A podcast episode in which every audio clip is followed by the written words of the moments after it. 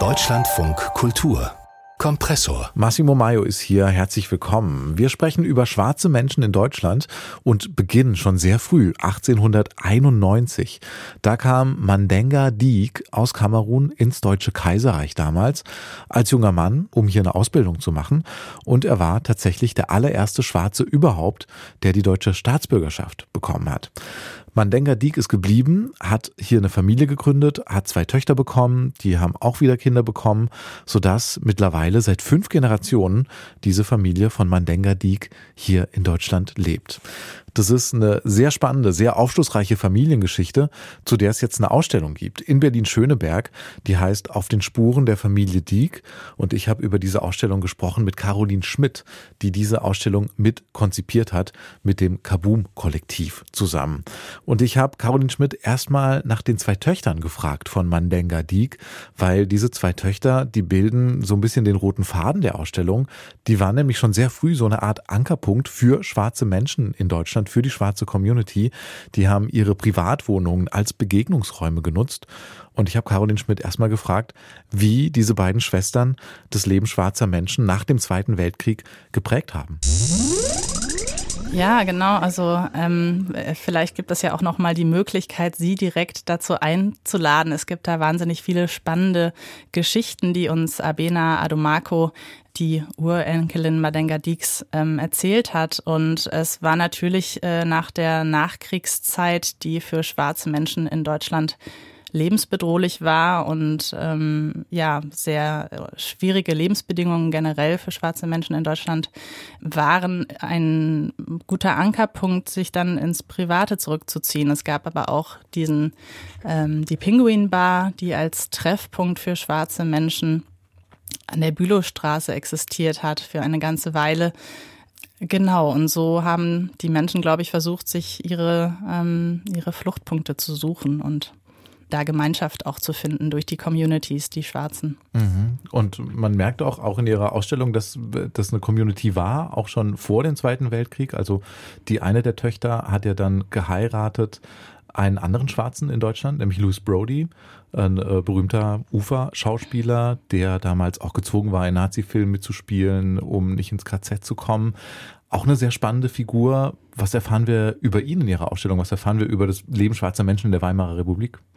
Ja, das ist auch ein ganz großes äh, Kapitel dieser Ausstellung und Ludwig Mbembe in Pessa, der auch eben später als Louis Brody bekannt wurde, hat sehr viel getan für die schwarze Community. Er hat beispielsweise, war einer der Initiatoren des Afrikanischen Hilfsvereins, der 1918 in Hamburg gegründet wurde und der erstmal gar nicht unbedingt dafür ausgelegt war, politisch aktiv zu werden, sondern wirklich eher als Anlaufstelle für schwarze Menschen galt oder auch ähm, eine Möglichkeit war, Rechtsberatung sich zu holen.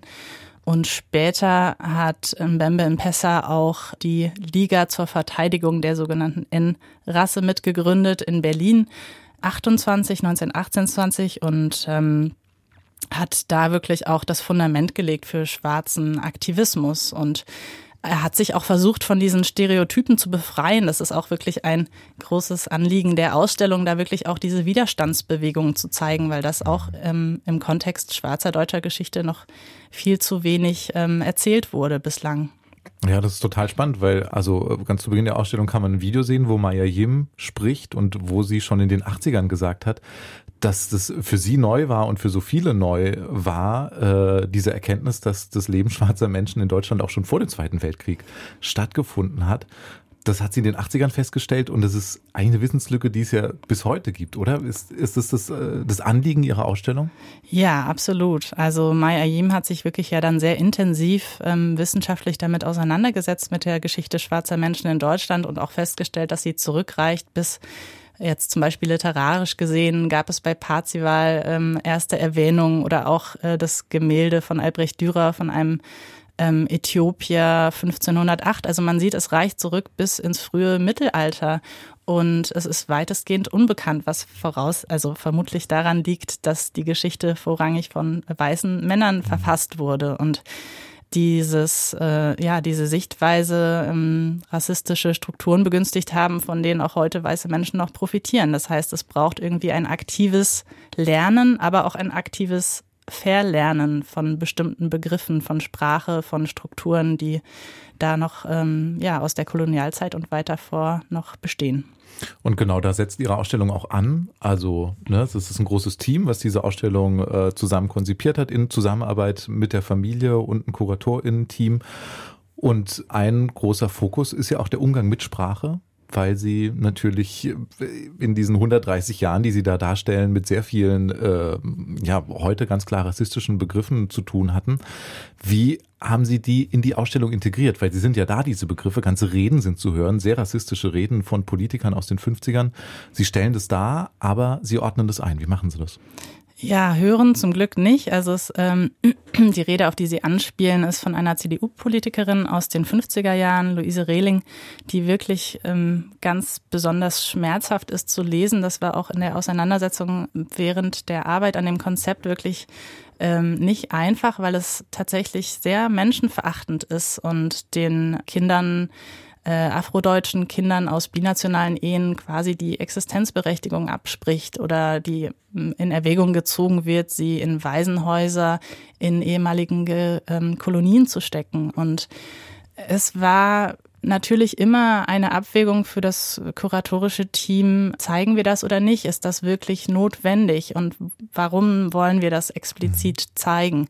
Und ja, unser äh, Kollektiv ähm, hat sich dann äh, dazu entschlossen, das so anzugehen, dass alle Begriffe die rassistisch sind, erst einmal durchgestrichen werden in den historischen Dokumenten, was schon irgendwie auch ein ganz schöner Schritt ist, aber eben auch in den Begleittexten. Und es gibt dann einen Pfeil, der auf das Glossar verweist, was es ähm, für die Besucherinnen und Besucher zum Mitnehmen gibt, ähm, wo rassistische Begriffe, aber eben auch empowernde Selbstbezeichnungen erklärt werden. Und darum geht es eigentlich, darum, sich mit diesen Begriffen auseinanderzusetzen aber sie eben auch ein Stück weit zu verlernen und zu anzuerkennen, was für eine Geschichte ähm, in ihnen steckt. Und dann gab es noch ja unsere Idee einer Intervention mit äh, Gedichten von Mai Ayim, die wir über rassistische Dokumente von weißen Deutschen explizit gelegt haben. Das heißt, es ist so eine Folie, die kann man, wenn man möchte, zur Seite schieben. Es gibt eine Triggerwarnung. Man kann also diese ähm, rassistischen Worte darunter, wenn auch durchgestrichen, lesen. Man kann aber auch entscheiden, dieses Gedicht als ähm, Schutzschicht und ähm, ja dazwischen liegen zu lassen und ähm, sich dem nicht auszusetzen. Wenn man jetzt gerade an die schwarzen Communities denkt, die auch die Ausstellung besuchen, war es uns da wirklich besonders wichtig, da die Möglichkeit zu schaffen, auch einen, einen Schutzraum zu geben durch die Gedichte. Mhm. Also ein sehr besonderer Umgang mit der Sprache, einen sehr besonderen Zugang zur Sprache, den man da in Ihrer Ausstellung bekommt. Und äh, eine, äh, eine weitere Form, die Sie gefunden haben, auch der aktiven Auseinandersetzung für, für die BesucherInnen, ist, dass Sie eine Karte entworfen haben, die partizipativ funktioniert und die so einen Bogen in die Gegenwart äh, schlägt. Was ist das für eine Karte? Ja, das hat ähm, unsere Kollegin, also wir haben extra für das Projekt als äh, Kollektiv äh, Vipua Rokampe äh, gewinnen können, eine Afrofuturistin, mit der wir zusammengearbeitet haben. Und die hatte dann die Idee, dass es doch wirklich schön wäre, eben diesen Bogen zu schlagen von schwarzer deutscher Geschichte, Gegenwart, aber auch Zukunft. Und ähm, das ist eine sehr große Berlin-Karte, die über eine komplette Wandfläche geht wo Besuchende Orte markieren können, die sie äh, kennen, wo schwarze deutsche Geschichte stattfindet oder auch Erinnerungsorte, wo man, ja, die man dann später besuchen kann oder wo man dann nach und nach ähm, während der Dauer der Ausstellung auch sieht, ja, wie viele Orte es eigentlich auch gibt. Und das ist ja eigentlich das Ziel, dass ähm, diesen Vernetzungsgedanken weiter auszuführen und zu sehen, wie umfangreich das ist und was da alles für ähm, Geschichten dahinter stecken. Caroline Schmidt war das, die diese Ausstellung künstlerisch mitkonzipiert hat. Auf den Spuren der Familie Dieck, so heißt die Ausstellung, ist zu sehen im Museum Schöneberg in Berlin und läuft dann noch bis zum 1. Oktober 2023. Haben wir drüber gesprochen hier im Kompressor Podcast.